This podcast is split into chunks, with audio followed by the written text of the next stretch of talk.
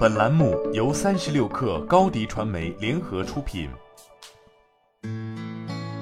本文来自微信公众号《哈佛商业评论》。各个组织都在努力寻找下一代领导人，这是有原因的。当你不知道未来会带来什么挑战时，你如何判断谁拥有或者能够获得应对这些挑战的适当优势？哪些高潜力会给你的组织发展提供最好的回报？面对这些不确定性，企业往往关注他们确切知道的事情。他们寻找那些在职业生涯中承担了更多责任或已经实现了绩效目标的人。简而言之，他们通过关注过去的记录来寻找未来的领导者。如果你正需要填补一个已知的职位，而候选人有机会展示所需的技能和特点，那么这种方法会很有效。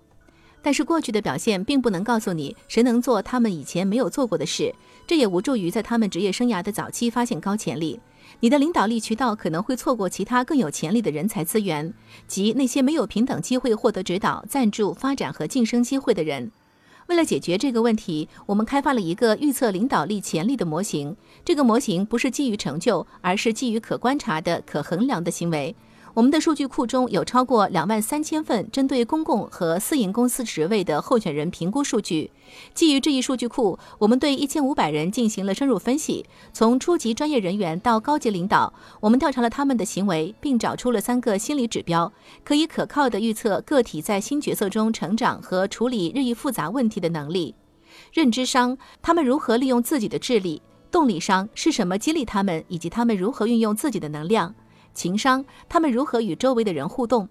虽然这些指标源于智力、动机和人际关系风格，但他们不能像人格测试和其他工具那样提供这些品质的原始衡量标准。相反，他们捕捉了人们在工作中如何运用这些品质，并结合起来为企业提供了一个具体、客观的方式来衡量领导潜力，而不考虑候选人的经验深度。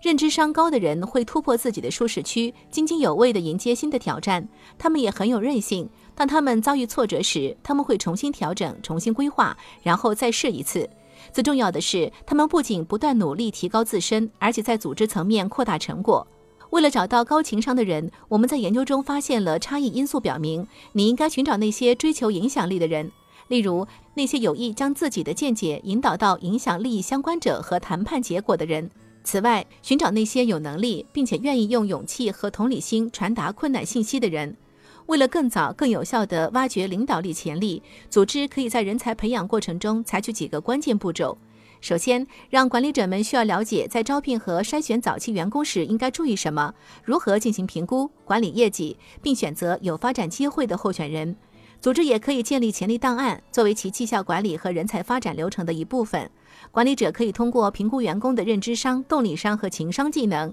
并提供如何发展和完善这些技能的指导，从而加速员工的职业成长。为了建立与认知商相关的战略力量，我们经常建议人们参加与高层领导的会议，以观察和获得更广泛的业务视角。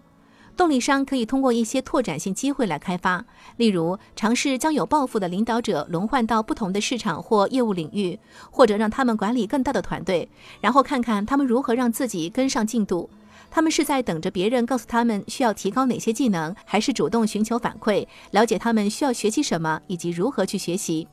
要帮助高潜力的员工建立情商，就要从组织文化入手，阐明彼此交往的不成文规则。一旦他们掌握了这些信息，安排他们与其他利益相关者交往，并将建立这些关系作为明确的发展目标，还可以向他们介绍一些工具和框架，这些将加深他们对自己的了解，让他们了解自己是如何与他人建立联系的，什么让他们感到兴奋，以及如何满足他人的需求。好了，本期节目就是这样，下期节目我们不见不散。